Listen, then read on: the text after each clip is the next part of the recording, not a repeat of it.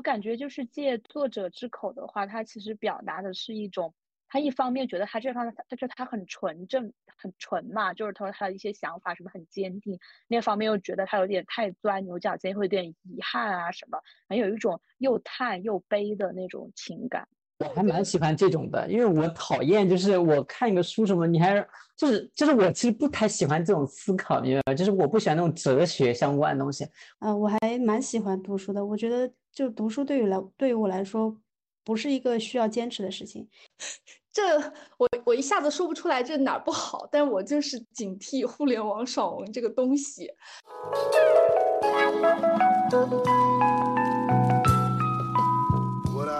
大家好，这里是每周更新、常常陪伴的不上班派对，我是火火，我是梅梅，我是 Summer，我是 Doki，我们是四个不上班的年轻人，正在探索社会时钟之外的人生可能，希望我们对你偶有启发，小小共鸣。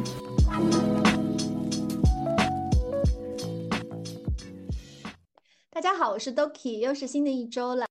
这周呢，我们打算开启一个我们新的栏目。在这之前，我们先来聊一聊上周发生了什么事情吧。刚刚好像大家有点什么想讲来着。啊，我是真的做了一回家居博主了，在家里面去。是真的，你在我们这里就是真家居博主啊。就是在家里面做了很多的改造，然后我自己做了一个柜子，做了一个餐边柜，是用现在很流行的那个海洋板做的，然后自己去，呃，自己设计，自己去联系这些厂家，然后帮我切割好，然后运过来，自己打磨，自己刷漆，整个过程自己组装。啊，到最后完成的那个样子，之前有个在群里面跟你们分享，就是那个完工的那个状态了。嗯，还蛮好看的。对，现在海洋版还蛮流行的，就是个人定制这样的。对，你的所有的尺寸都可以画好图，就交给那个工厂去帮你做切割就好了。然后我还改造了我的衣帽间，就是我衣帽间原来呢它的空间利用不太好。衣帽间啊？对啊，还有一个小小的衣帽间。它其实不叫衣帽间了，它其实就是一个我因因为。因为是这样子的，这个话题就有点长了。就是因为你知道，在广州就是很热嘛，我早上起来说实话不穿衣服的，我得要出门之前才会穿衣服。但是我每次穿衣服，我得跑上二楼来，就很不方便。所以我把在楼下做了一个衣柜，然后就把所有衣服搬到楼下去了。就要出门之前，我不用再跑上二楼拿袜子什么的，就直接就方便出门这样子。所以原来一下，你每天睡前会把那些衣服放在那，然后再裸着上二层睡觉吗？啊，不会。哦，我以为那是你衣服唯一的集散地。没关系，这段我觉得要保留，这段我可以 highlight 出来。对，因为我有点好奇。但是我觉得，我感觉火火在家里面过着那种原始人的生活，你知道吗？你说对了，基本上是那样子。野人啊，都不裹一下的。对对，真是这样子的。然后。然后我那个衣帽间里面的格子就很多，就做的不太好嘛，所以我虽然是三个小小的柜子，但是我分隔出两个柜子做衣服，另外一个柜子做家政间，然后后面也跟你们分享一下，然后把里面的很多那小的工具全部都收纳起来，就腾出很多空间。这样子的话，我还买了一些抽屉篮子什么加在里面，就做了很多改造，但把我累死了，真的。蛮好的，其实是一个那种迎接一个新生活的一个很好的方式，我觉得。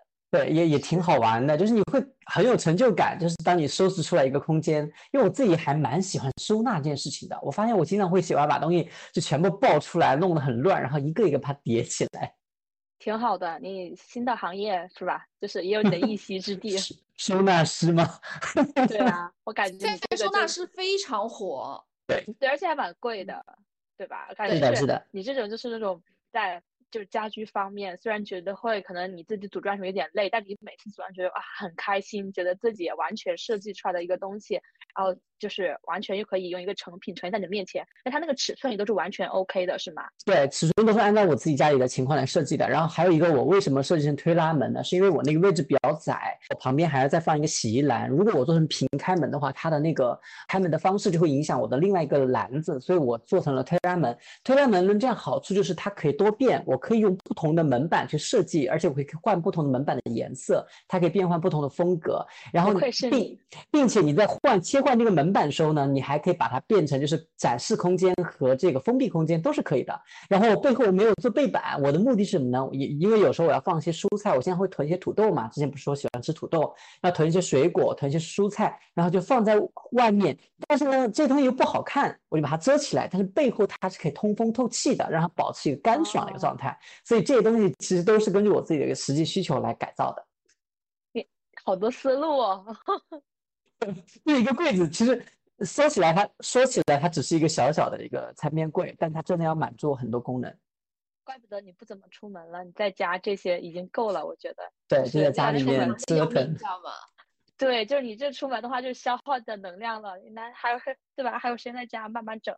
那你这个其实就是呃你的一些动手的一些快乐嘛，我会讲一讲就是家居博主的日常，再看看那种我这种半吊子旅行博主的一些悲惨经历，给大家分享一下。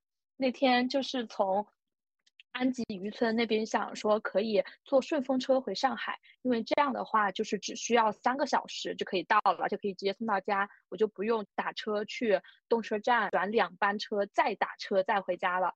我也把这个方法呢告诉了 Summer，然后 Summer 就在一个小时内成功到家了。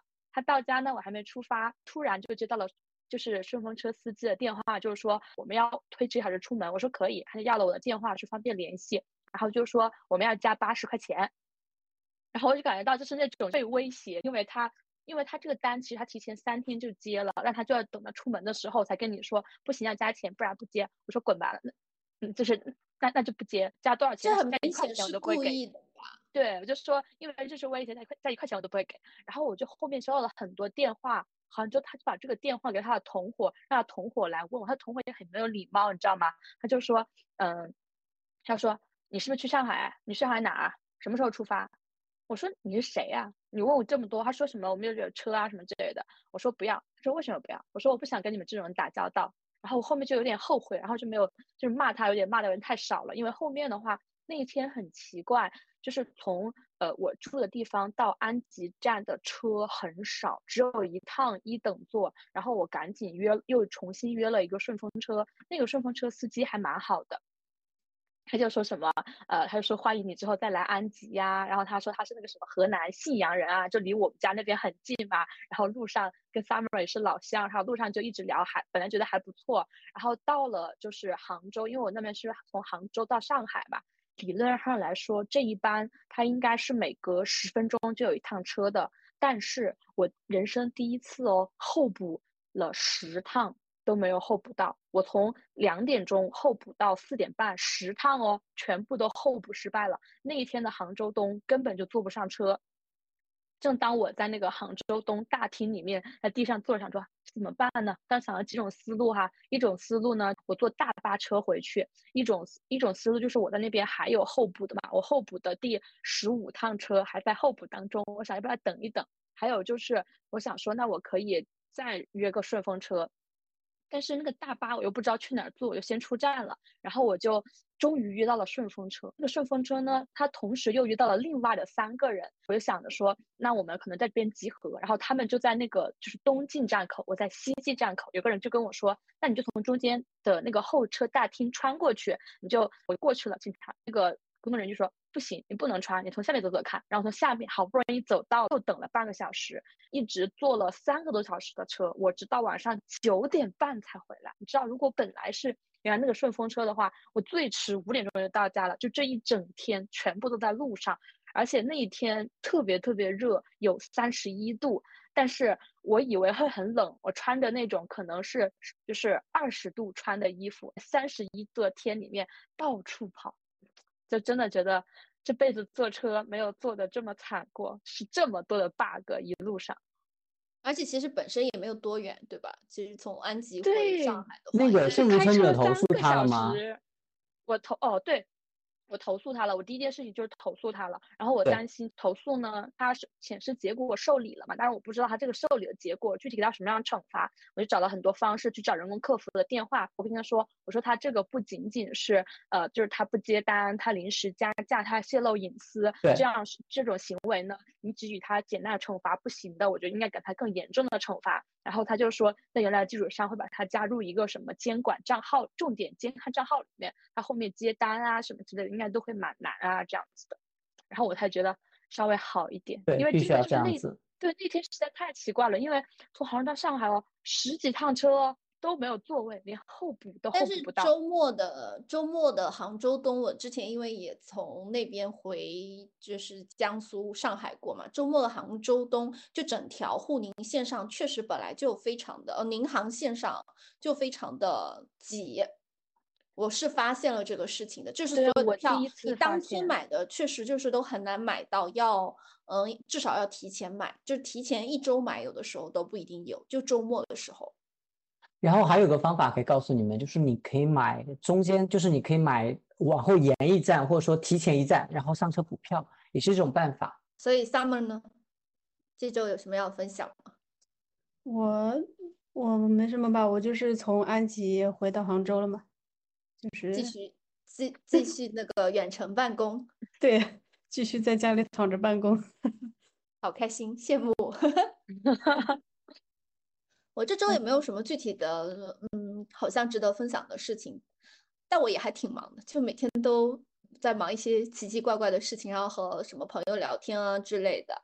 然后呢，上周好像就是，呃，有一个那种疑似的，类似于像工作机会什么的出现在我的面前，嗯，具体的细节我就不描述了，但是，嗯，我拒结论就是我拒绝了。拒绝的原因就是，拒绝的原因也很复杂，但我从这个事情里面就发现说，第一，我不可能，我不太想做我原来。嗯，在重复做的一些事情，哪怕是说是这种短期的或者项目类的，我都觉得说，就算赚到一点钱，也是在浪费时间。那第二就是我觉得的，嗯，人在不知道要做什么的时候，嗯，去做筛选也是一个，就是你把不要的选项去排除它，可能也是一个就是比较好的做法。就反正就是我拒绝了那个，嗯。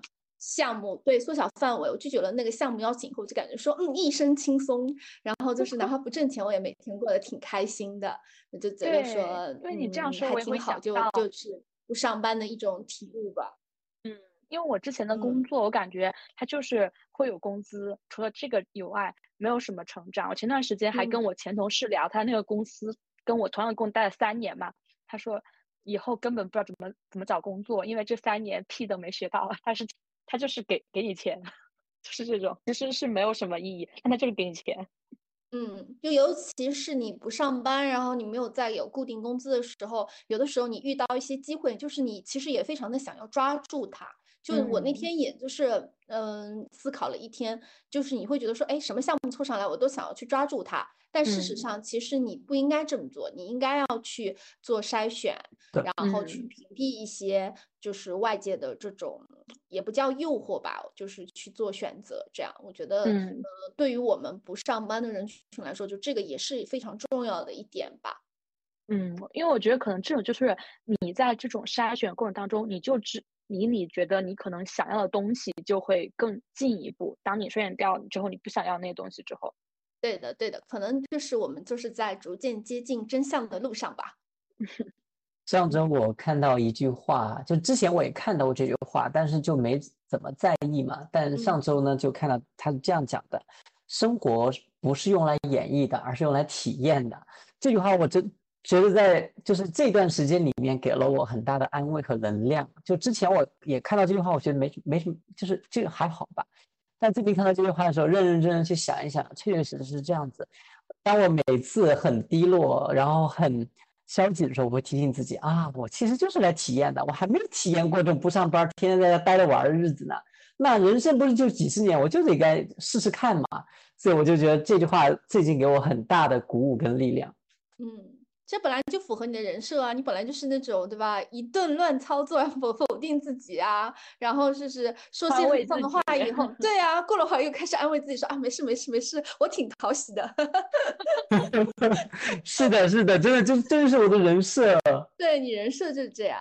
嗯，好了，我发现每次我们就是讲一周新鲜事，大家也都挺能扯的，对吧？聊到各种各样有的没的的话题。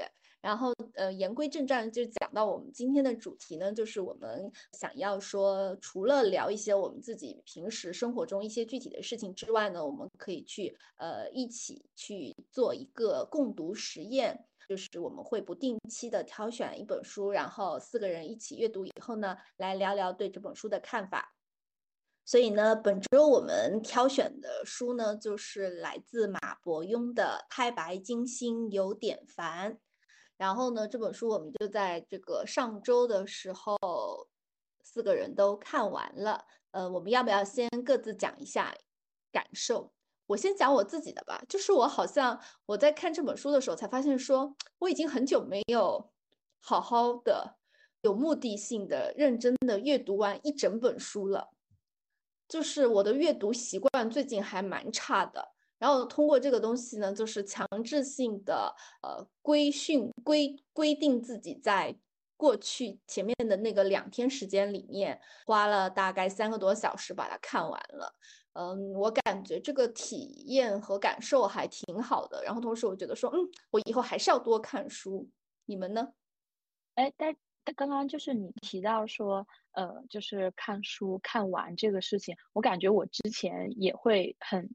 比较希望自己能看完嘛，因为看完就意味着啊，我看完一本书，而不是说这本书我有看过。但是我后面可能就会觉得有有时候会挑着看，就我会按照目录去看一些章节，因为我就会觉得有些书啊，就是很多书都不值得看完。就特别是这有一本我比较喜欢的《当下的力量》，然后我觉得它前面讲的很好，讲那种小我大我区别，就比较像正面，到最后他开始讲玄学。我已经很努力的去理解它了，但是我觉得，嗯，它后面这半段就是不值得看完，所以后面我就不太会给自己说看完这种事，我就说，那它就是如果我没有看完，就是它不值得看完，它后面那些东西也不值得看。嗯嗯，这本书我的感受就是会跟长安的荔枝很像，就不仅仅是从呃阅读体验上面，就是会非常的酣畅淋漓。只要你没有什么事情阻隔的话，你就可以非常容易的看完。就它整体的文笔呀、紧凑性啊，还有反转啊，都安排的很好。就不愧是他，就是把整体就是跟就是一些做视频的人一样，他整体做的非常纯熟，他的写作技巧。所以他就是会不会给你一种就是阻塞感啊这样子。我自己其实是一个很不爱看书的人，这个你们可能都知道。但是呢，为了做做这个这个节目，对，为了做这个节目，为了我们这个节目还付出还怪大的嘞。因为我上周很忙嘛，所以你看我看书那个都分为四次把它看完的，就是每次看一点就有很很多事情要去处理。所以，但是我看完我觉得很开心。第一个我是觉得。又学到东西了，这是我真实的想法。就是看了之后，你觉得，嗯，这个点。似曾相识，或者说我自己如果说处在他这样的一个角色，我应该怎么办？所以，我我的代入感是很强的。其实我看电视、看书都会有这种代入感，所以我就对这这本书的这个体验很好。其实说实话，我之前对这个作者、对这类书我从来没有接触过，也没有看过。但是看了之后，我觉得，哎，这本书还蛮值得看的。我也就推荐给了我身边人看，说你值得去看看这本书，还蛮有意思的。就是我对于我一个不爱看书的人，我都可以把这本书推荐给别人。就像你们讲的，他阅读起来非常的。轻松，然后第二个呢，就是它的这个节奏感，我觉得是就比比较强的。最后呢，我是觉得，哎，还好我现在没有上班，不然这些这些事情，我觉得还蛮难处理的，对吧？所以我的感受还蛮多的。嗯嗯嗯，Summer 是我们这里读书至少在微信读书上阅读量最大的一个人，他好像超过了一百本，是不是？对，听听那个。我在微信读书上是一九年开始的，到现在已经阅读超过一千个小时了，然后超过一百本书了。呃，我这阅读习惯是大概是从大学开始就养起养成的。呃，我还蛮喜欢读书的。我觉得就读书对于来对于我来说，不是一个需要坚持的事情，因为我读书都一般会挑一些我喜欢的书来看，我不喜欢的我一般呃可能不太会翻开，或者是你。嗯，等到，呃，那那个阶段可能不喜欢，可能到后面一个阶段，你你又会开始喜欢那一类型的书了。啊，我觉得这个过程还是就反正挺有收获的，挺好的。阅读对我来说一件是一件开心的事情。然后这次读读这个《太白金星有点烦》的时候，我其实刚开始第一天的时候没有没有觉得它很好看，然后 我觉得有点读不进去。然后但是当我坚持到了一段时间，就是我读完一个小时之后，我我才发现，哎，他开始渐入佳境了，还就还蛮好的。然后这本书的就是后面就是一气呵成，几天时间把它，我在空隙时间把它读完了，就还呃，它里面描述的很多现象，其实确实挺能对号入座的，尤其是那个。就是那个程序员相关的一些 东西，因为我的工作也是这个做那个项目，对吧？对，做那个生死簿是吧？那生 死簿，甲方让你说人话，对 对，生死簿那个那个场景，我也是觉得很搞笑。对，他就像一个那个做了 SaaS 平台一样，你知道吧？然后他就说，就是希望说赶紧让我就是投胎，下一辈子下辈子不做这个事情了。对对对。是这种，现在就是累死了，还死不成。对，还有很多隐藏的信息，一开始不给你交代，到后面然后才发现这个事情其实是有有有 bug 的。所以，那么那个太白金星有点烦，到底说了一个什么故事呢？我这边套用就是这个豆瓣上的简介，给大家简单介绍了一下。太白金有点烦，其实是改编了就是《西游记》非常经典的这些，就是它应该说九九八十一难的。这个这个这个经历，然后呢，他其他是从从从太白星金星李长庚的视角去讲，说这个天庭和西天联合推出了西天取经的重大项目，李李长庚的寿命策划九九八十一难，确保。唐僧能够安全走完流程，平稳的取经成佛。老神仙本以为一切尽在掌握中，谁知天大的麻麻烦才刚刚开始。费用报销、工作汇报、人事安排，各路大仙塞进来的条子，各地妖怪暗藏的心思，捋捋不出的千头万缕，做不完的琐碎繁杂。当大闹天宫的真相重新浮出水面，牵扯出无限无数的因果，李长庚发现自己成就金仙的道路越加渺茫。就这个是官方的一个介绍嘛，感觉应该也不算剧透，大概就是给大家铺垫一下，他到底在讲一个什么样的故事，以免没没有看过书的人刚刚听我们在这在这说这些，可能不太听得懂。那。下面我们就要给这本书来进行打分了。如果说满分是五分的话，大家会给它打几分呢？在休闲读物这个方面，我觉得应该有呃四点五分吧。嗯，就对我来说，我觉得它就是我刚刚说它是一个职场小说嘛，就而且就是因为我前一本看就是《长安的荔枝》，就他们相似的点在于他们其实都有职场啊、体制内这一点。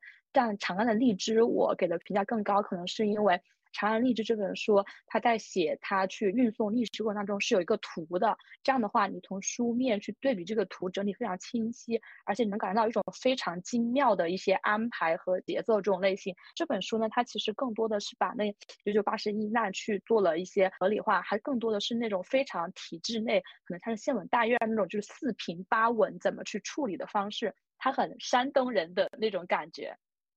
还有就是觉得他这个故事新编还编的蛮好的，就是他让所，就是他不会去重复自己的某一个套路，比如说这个地方是要塞人，他不会一直一直说这个地方是因为啊我的就是坐骑什么要升天什么的去塞人，他会有很多的，他不会。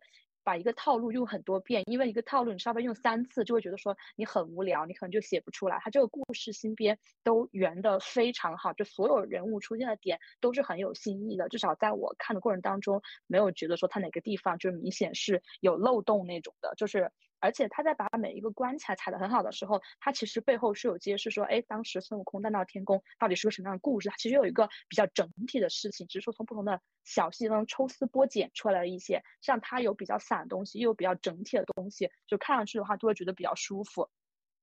我觉得还就是他有些小细节都做很好嘛，就比如吴刚伐桂，他他竟然能伐出来当时那一天出现了什么样子的画面，我觉得这个脑洞很好，而且它不仅仅是一个当中当中一个小故事的点缀，他有去再去表达一些含义，可能人生就是那个吴刚伐桂，你可能砍完一下他又恢复了，但是那些过程和经验体验就是都是真实的有存在过的，还有我觉得。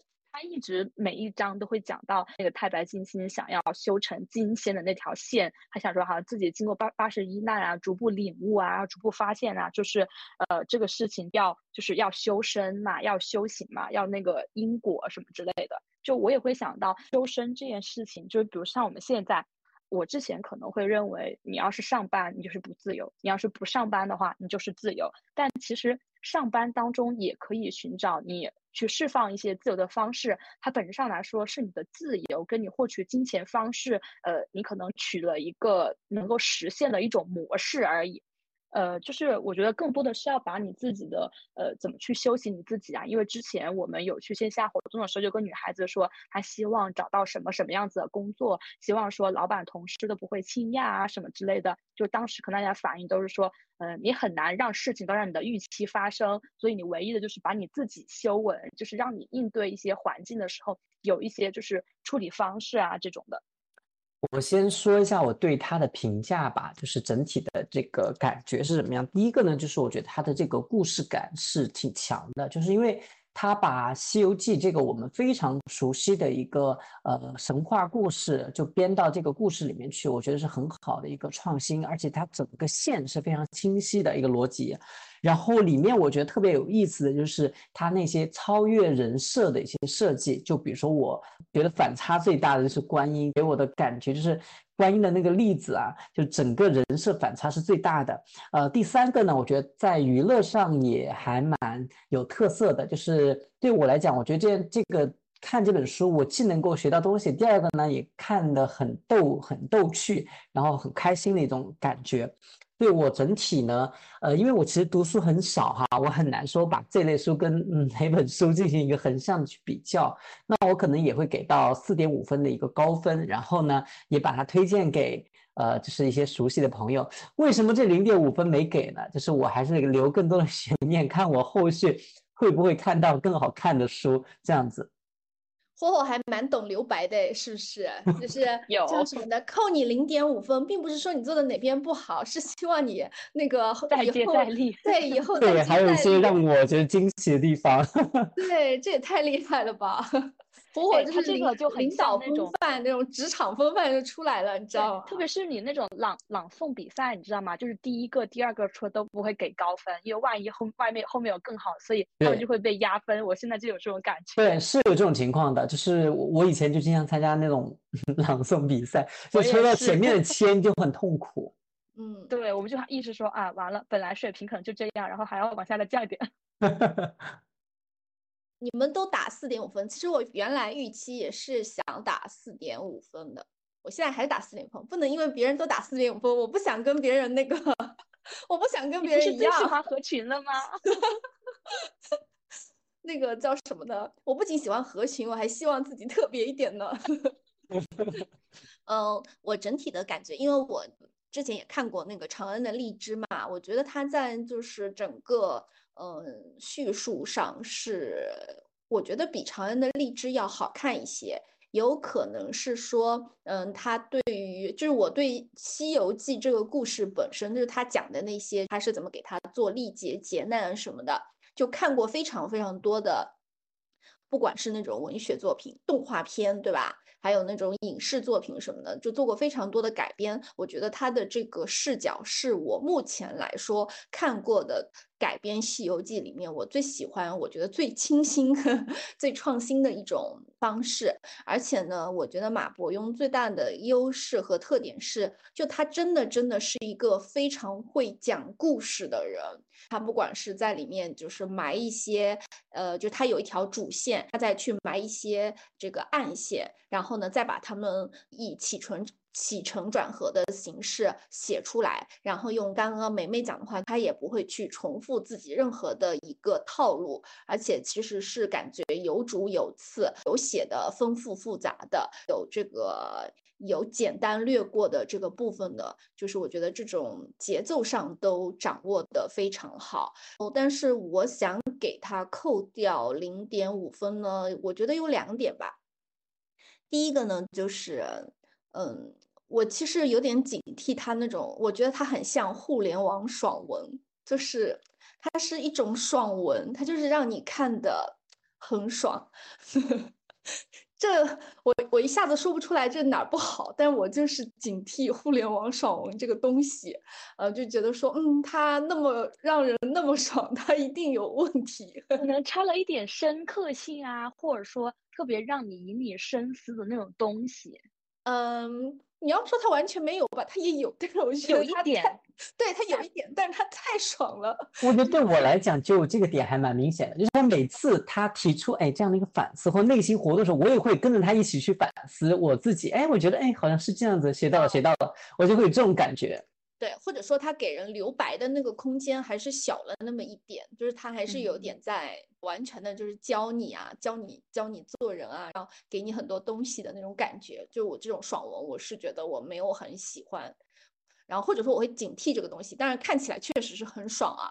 还有一个点呢，就是我觉得，嗯，也有点像这种通病吧，就是他是一个很男的作家，就是男性的男，他。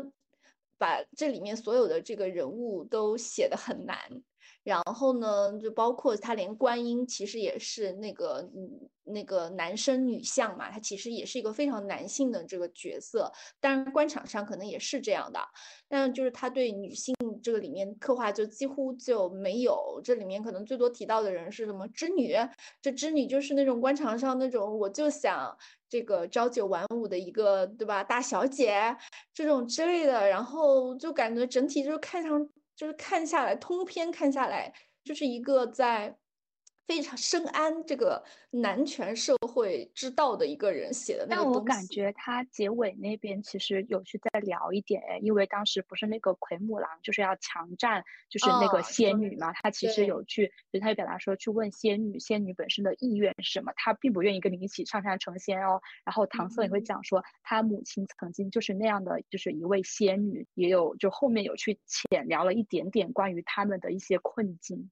但这很少，确实是。嗯，这个我感觉他更多的是在惩恶扬善，就是他还是以一个很难的。很男性的这个视角去看待这个事情，他最多的就是，虽然说这里面所有的人都觉得这个事情是不对的，然后大家都哪怕在官场上是老油条，依然想要说去做这个，他做的是感觉是一种是匡扶正义和维护自己，就是对于这个世界上对与错的这个，嗯，他是那种朴素的善恶观的那种，朴素的善恶观那种的，但我就觉得说，就是对于女性这个东西，嗯。反正就是他，他马伯庸年纪大了，如果年轻一点的作家可能还会。对对，但是我觉得这点呢，就是说我只是把它拎出来讲的是说，就是我对这个事情也有所的，呃，就有所保留吧，就觉得说也可能不是每一部文学作品都需要去这个一定要去怎么。怎么尊重到一定的女性，或者去描述这个事情，这个观，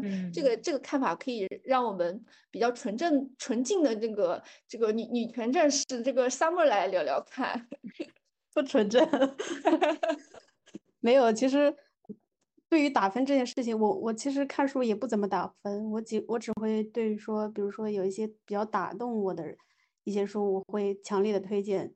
其他的很多书，我都是保持了一种。反正我看完我开心的，就是对于爽文的一种态度。我看完我很开心，嗯，像这个也是一样。嗯，你硬要打分的话，那我跟你们打一样的吧，从个重。天哪，本节目就怪不得 四个人能凑在一起，你知道吧？就维持着同样的端水端水水平，你知道吧？我们都太合群了，很难产生问题。对，嗯，对，这本书它好看之点就在于。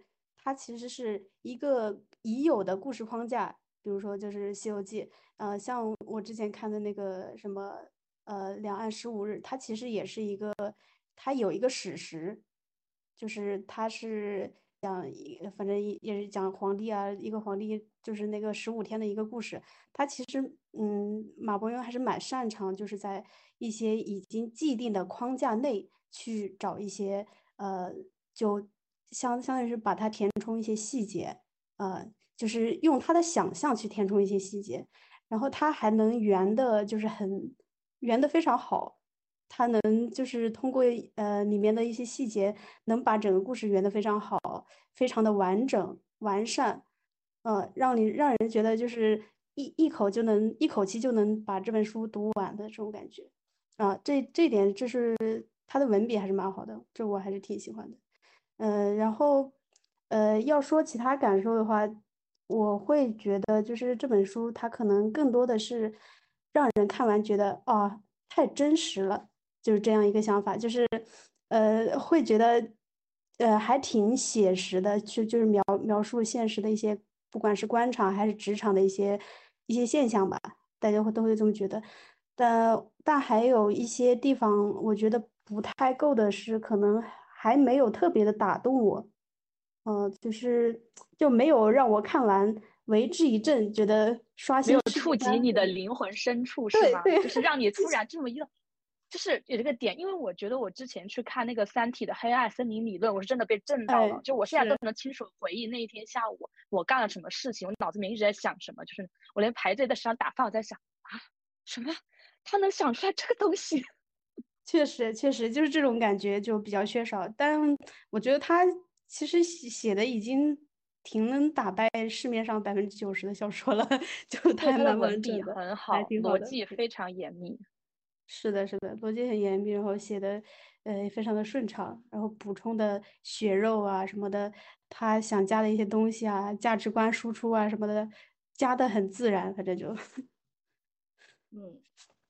大概就是这样的哈。对，我觉得这就是现在对，就是所以说，呃，可能对于比如说这种，它这种可能叫做小说吧，它可能不能算，就是不能很很文学作 品，文学作品对，不能，所以就是爽文嘛，所以它爽的点到了，但是它真正说留给。读者自己去思考，然后就是怎么讲发物的那个空间可能小那么一点，对吧？但这东西就是很难讲，它不一定一定说是他的错，他就是这个类型的小说，他就是这个类型。对，而且而且我有看他那个后记里面，他就是想写一个轻松的，就是故意的，故意为之。对，我还蛮喜欢这种的，因为我讨厌就是我看一个书什么，你还。就是就是我其实不太喜欢这种思考，明白吗？就是我不喜欢那种哲学相关的东西，我就反而就是这个东西看过我就笑过，我就就过了就算了。所以你是快乐小狗啊！你要整天想这些的话，你哪里快乐的起来？对呀，你哪能做家居博主？你就每天都在想这些，哪有空收拾家里、收纳、打扫卫生啊，对吧？裸奔啊，你都没有空，你知道吧？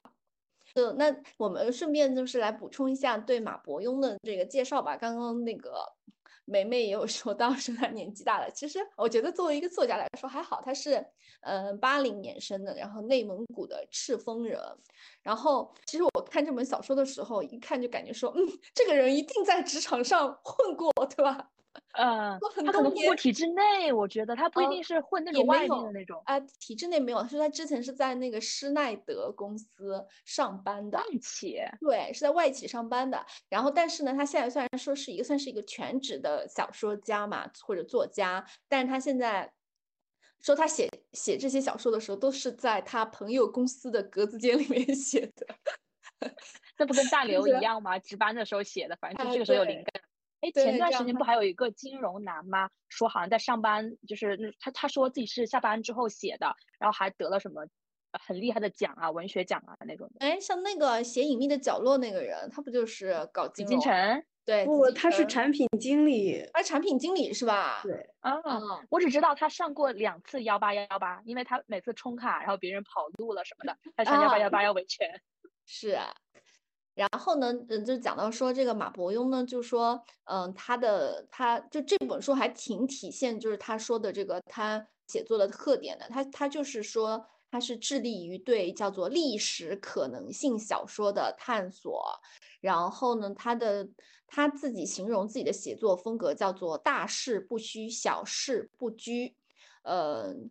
他本身就喜欢写这种，他不喜欢写时代里面的这种大角色，而是一些小人物的这种喜怒哀乐啊、汗水和泪水啊，他觉得是这些才。最真实的构建了整个时代，然后就感觉说，嗯，好像你想他的，包括这部《太白金星》那个荔枝，还有之前看过的那个《长安十二时辰》，感觉好像都是小人物去推进一整个非常紧凑的情节。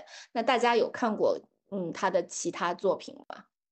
就显微镜下的大明，他我看的是电视剧啊，他讲那种私捐案，就是讲说你需要丈量田地，但是有那种很难丈，他就那种呃七歪八扭的，你没法丈。但有时候呢，那些地方的大户就靠这个去少报田，少报他自己的田。这样的话，他的税就会变少，然后他其实是涉及到国政的，因为是税收嘛。他就讲这些小人物怎么把这些私捐啊什么都弄清楚，然后去推动历史发展的。他突然他他都是讲一些就是大故事背他的一些小人物的故事，然后通过这种以小见大的方式。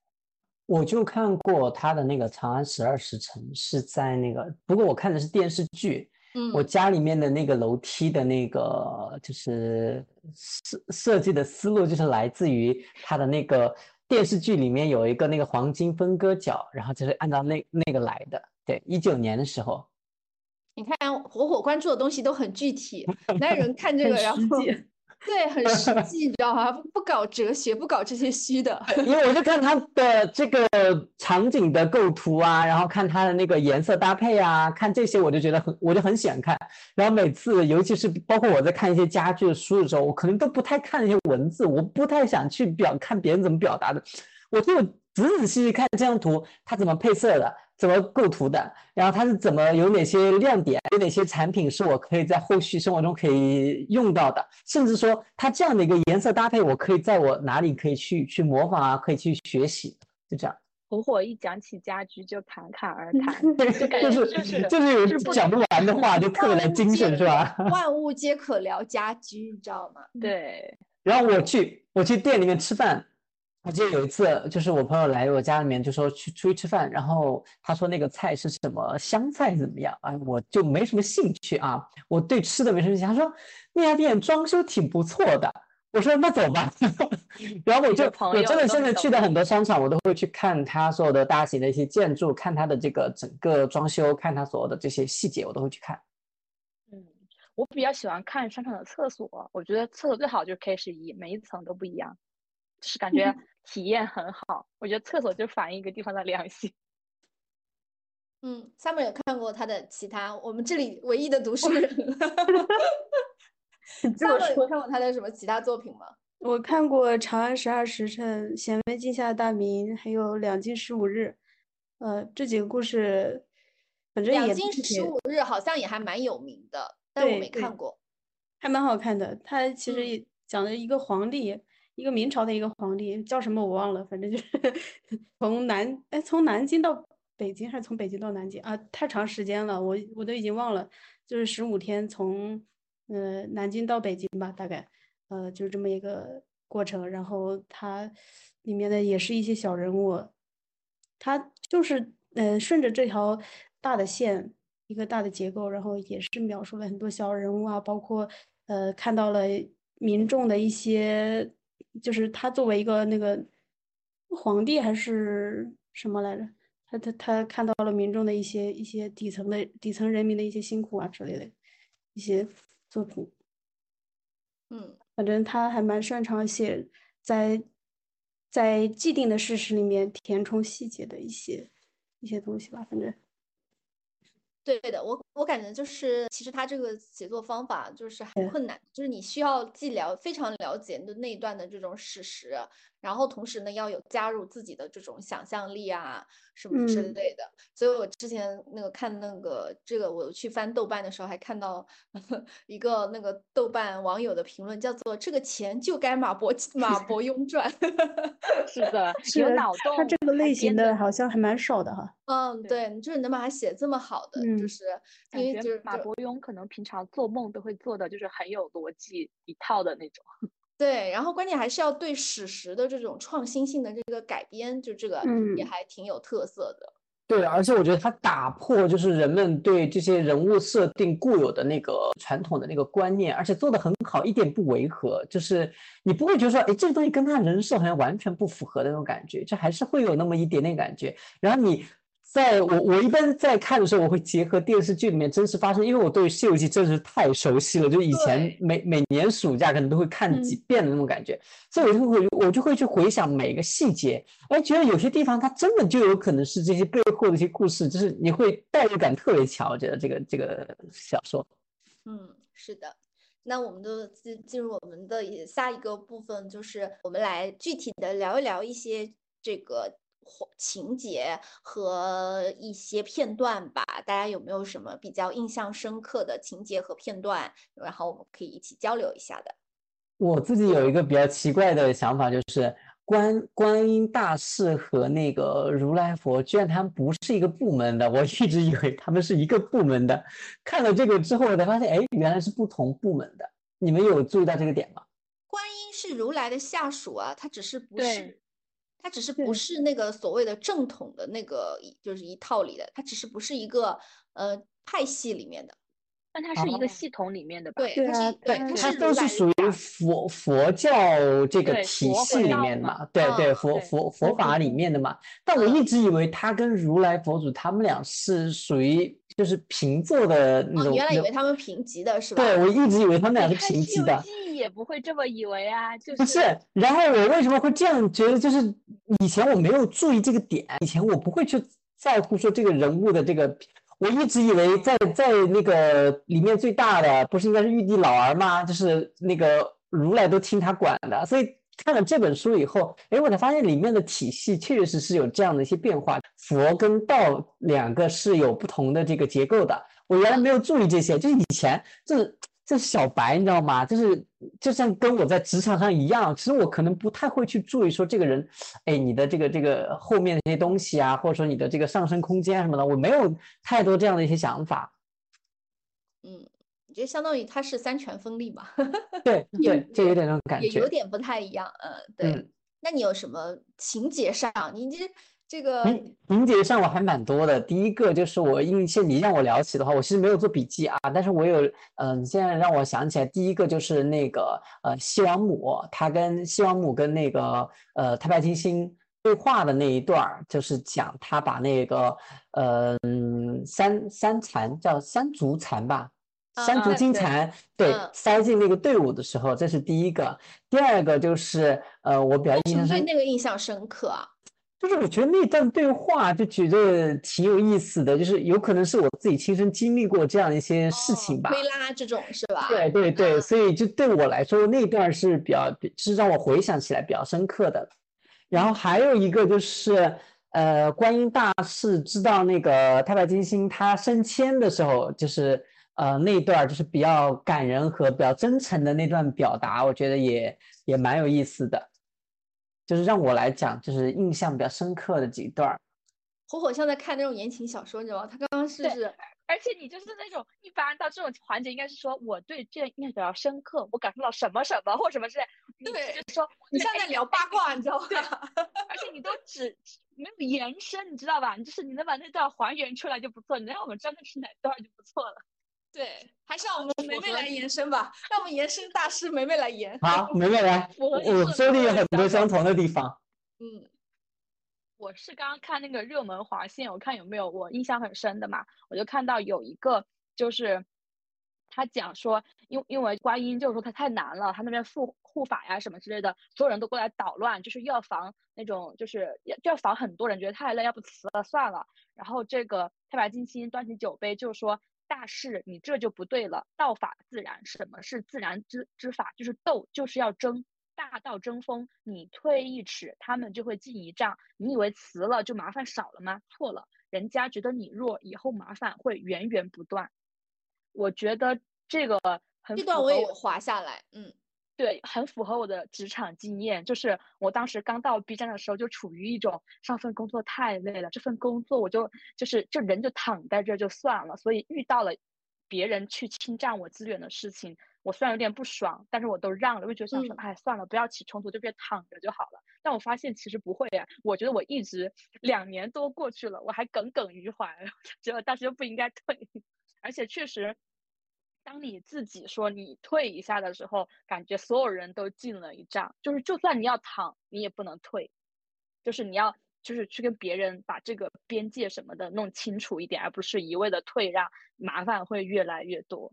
对这本书，我看到有人就觉得它也是一本职场宝典，就它里面讲了很多你你在职场为人处事中的应该怎么做。就他也他，我觉得他传达不是同呃这样价值观，就是他既不告诉你说你什么都不能让，对吧？他也告诉你说你得求同存异。就像刚刚梅梅讲的那个点，就是说他这个东西就是要在各方博弈当中，你得想办法给自己争取权益，而且你不能让别人侵占你嘛。但是我印象比较深刻，他又呃，他和那个观音两个人之间，对吧？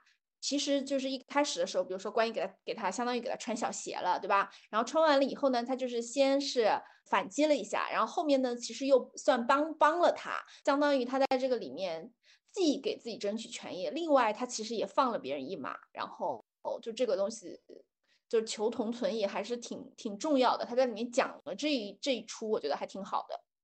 对，就是你怎么样去，就是这个事情，如果你处理不好的话，可能哎，你觉得他给我使绊子，我要给你绊回去，但是你们又是一个协同的关系，这个事情会很难搞。他让别人明确了自己的底线，他让别人欠他人情，就把这个可能会有点干戈的事情，就是弄成可能变成很和谐的事情。我觉得这个就是我还没有修炼到这种程度，我能意识到你这种程度就不错了。对他这个写的很好。也有一个就是之前我说的那个《装腔启示录》嘛。有一个讲到，就是有一个乙方，他是律师，他会去调教他的甲方，因为他甲方他是认识的那个女孩子，那个女孩子就很喜欢装，装自己很有品味啊什么之类的。那个乙方就请甲方去西餐厅吃饭，然后甲方就说，嗯，这个香茅的味道呢，怪怪的，可能不正宗吧，不是什么西班牙的那种类型。然后乙方就说，嗯，他说，呃呃，因为可能是什么西班牙会带一些酸味，然后呢，英国是会偏一些甜味。然后那个就是甲方就说，呃，那我可能是习惯了英国的那个味道吧。这个时候乙方就毫不留情的说，嗯，不好意思，刚刚那段话是我编的。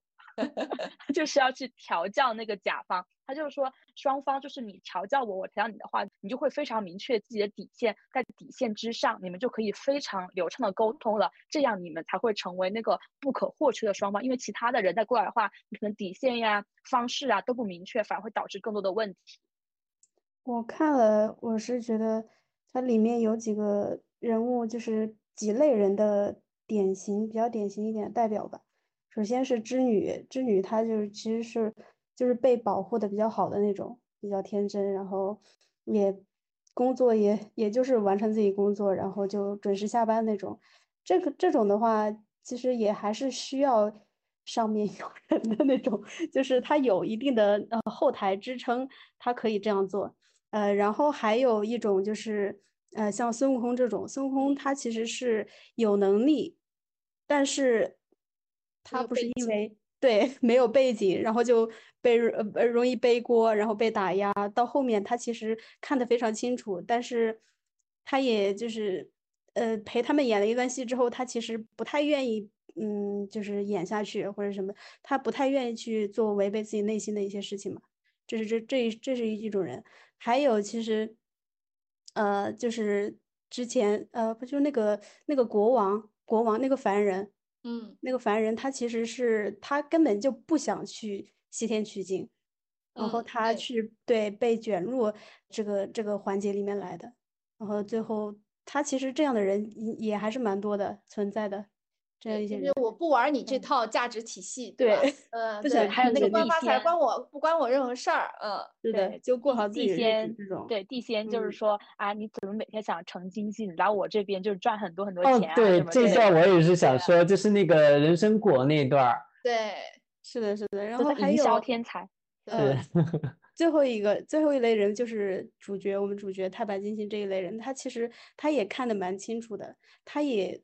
对规则也蛮清楚的，他他，但是他挺会在规则内给自己或者是他认为应该争取利益的一些人去争取一些东西吧。嗯，我觉得这也是一种智慧吧，就只不过太多的 人打不，就是没法呃拥有这样的智慧或者是能力吧。嗯，呃，这是一个看的。记忆比较深刻的，然后还有一段比较深刻是就是地府那一段儿，因为他，呃，因为我是写程序的，然后他那边真的是让我直呼真实，就是很多呃一些项目啊，他其实呃，包括你拿到了钱，然后外包对吧？层层外包，对对，层层外包，甲乙方合同关系，然后他然后就是还有讲说什么不能改嘛，因为改之后可能会崩得更厉害。是的，就是而且尤其在建筑行业，这个外包也是很严重的一件事情。对，反正那段就很像，就是跟给跟政府做项目，对吧？啊，怎么这一段所有人都有这种工作上的那种感受？嗯，对。对，其实像那个六耳猴，你们没有讲到啊。其实生活中我真的可能也有遇到过像类似这样的人，嗯，倒不是说被顶替啊，就是他很执着，他没有办法去呃释怀，没有办法去看清这些事情的一些情况，很难去释放自己内心的这个纠结和情绪，然后最后走上这个极端的这个路。我在生活中其实真的有遇到过这样的人和事情的。所以我觉得这个东西还是蛮典型的，就是六耳这个角色的形象。嗯，对，我感觉就是借作者之口的话，他其实表达的是一种，他一方面觉得他这方面他就他很纯正、很纯嘛，就是他说他的一些想法什么很坚定；另一方面又觉得他有点太钻牛角尖，会有点遗憾啊什么，很有一种又叹又悲的那种情感。我觉得他就是影射，就是社会上的一些比较悲剧的人物吧。对，就是，但其实他的这个故事在社会中很多呀。就对我觉得他并没有说批判他怎么样啊之类的。我觉得他反而是，就是我觉得太白金星包括孙悟空，就是一直是，嗯，在最后其实都是在反思，就说自己如果说能够多帮一步，然后多了解一些的话，那这个人或者这个事情可能是会有转机的。就这个，我觉得这个人物的出现是帮助他们。进行对自我进行反思用的，嗯，对，还有一个点就是他在跟那个通天圆壁呃通臂猿的那个对对话的那个地方，他就。对，通臂猿猴，他就是带着非常大的一个阴谋的一个就是想法，再去问别人那些问题的时候，我觉得这个也是我们就是在生活中非常容易遇见和自己身上会出现的一个问题，就是你带着一个想法去问别人的时候，那个时候的结果，对，往往是不一定好的。所以这个我觉得又想到之前在正念里面提到的，就是对任何事情保持好奇，但就不要去带着自己的一个，对对，不要带自己的预设去问这个问题，或者说去看待这个观点。嗯嗯，有一个点我觉得还写的蛮齐的，就是那个我当时在想，那个沙僧他是要怎么样他才能够离队呢？我就当时提到这个点的时候，我很好奇，我一直在想他，我要看他到底 怎么样才能离队。你要知道，你看大家看过《西游记》的知道，根本他没离队呀。对呀，对呀，所以我在想他怎么编啊？就是前面的我觉得怎么样写，我觉得都很合理。哎，到最后那个点是我觉得很意外的，就是他离。就是他没有离队这件事情的方法，我觉得写的还蛮蛮好奇的。嗯，我我当时还没想到这一层，我还想着说，哎，他怎么方式让让让沙僧离队呢？我没想到说取经最后是四个人哈，他他不能离，就是我还没有想。在想他不能离，他怎么这事儿？这个这个这个这个李长庚怎么解决呢？这是他又会找一个人去。顶替他，我我当时在想，哎，是不是会找一个人去顶替沙僧，说沙僧在负伤了怎么样，又变一个人过来啊什么的。那我觉得这个东西跟原著好像也不太符合，所以我觉得我看到其实前面所有内容都很尊重原著的，就它的内容，所有他都尊重，对，非常尊重原著，只是在我们原著后面看不见的那些东西，他写出来了，我觉得还蛮好。的，其实还聊一聊，我感觉这个就是小说更精妙了。嗯嗯。包括那个六耳猕猴以及那个百花羞吧，嗯，那个仙子，终于有人把这个仙子名字说出来了。我我记得百花羞，我刚刚说了半天就是百花羞。这个仙子，他呃，就是他们的一些处境，就是还嗯挺现实的吧。反正现实中就很多人有这样，呃，有些人有有嗯挺这样的一个处境，处于这个处境的人呢，他其实很难去做什么，就看。其实也是多种环境造成的，多种原因去造成的，哎，还是还是有一些能够让整个社会反思的一些东西把它给。对，而且这个东西就跟刚刚都可以也提到一嘴，就是说这个东西其实蛮父权的，它这个这整个一篇啊，看起来其实就是蛮男权的一一篇内容的，就包括你说百花羞，包括嫦娥，他们在里面讲到了一些故事，其实都是。是怎么说呢？就第一个就是对女性的，知道吧？就你隐隐的就感到，对对这个女性角色刻画呢是有一点，但是第二个就是你你其实反思，它也是确实是现在社会中出现了一个比较就是普遍的一个现象。嗯，对，但至少我们现在能够感受到了这一套。对对，就没什么话语。嗯，关于那个吴刚，我怎么没什么印象呢？吴刚有啊，吴刚就是砍桂树，他就是重复。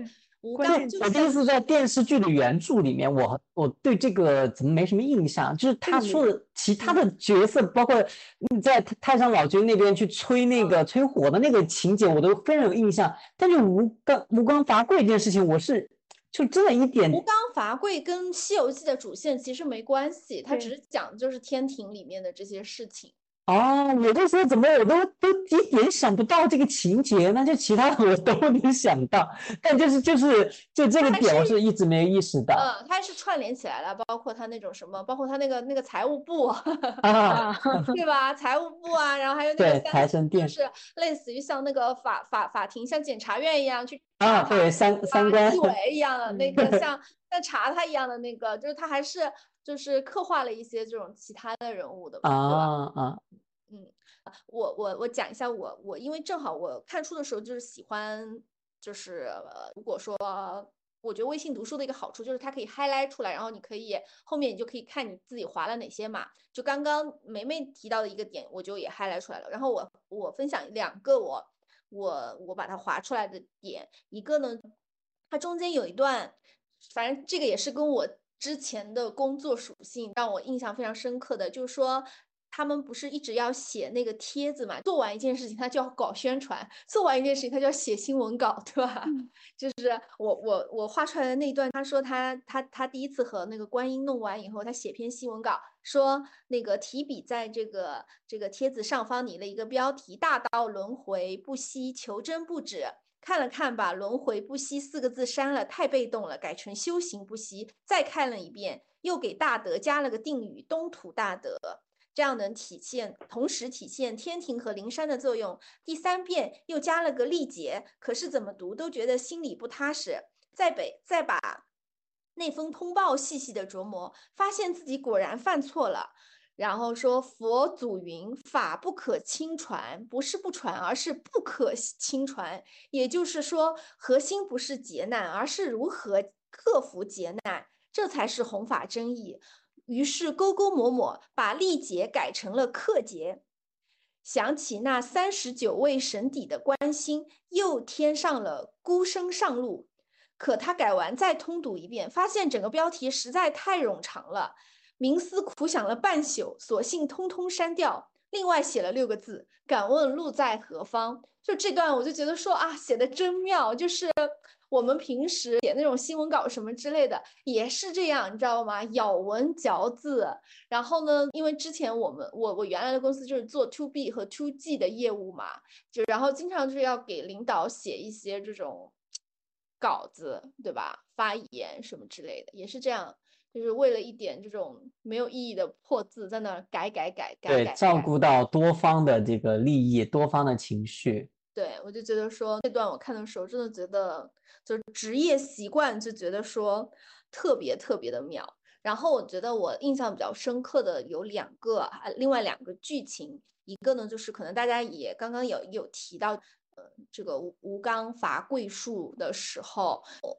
这个李长庚就说：“你这个伐桂树有什么意义呢？”他说：“他原来什么样，他过会儿也这个也还是这个样子。你自以为精通了，到头到后来一点缝隙都不留下。”吴刚挠挠头，沉思片刻，方道说：“好像没什么意义。不过哪个人不是如此呢？”然后我就觉得说，这个就让我想起了那个西西弗斯，西西弗斯那个那个搬石头，对吧？他其实这讲的是同样一个道理，就是说。呃，如果你要细究的话，这个世界上所有的东西都没什么意义，就是你升官发财也没有意义。呃，刚刚我们提到的好几个人物嘛，对吧？就所有的东西其实都来自于你纠结于你内心觉得什么东西，你在乎什么，你内心觉得什么东西是有意义的，那它才有意义嘛。这个东西，就觉得说他在这个里面就还挺妙的。我觉得是启发李长庚最后做出一些选择啊，甚至成为这个金仙的一个点吧。对，然后像李长庚在他内心不是他有两个小人在经常打架吗？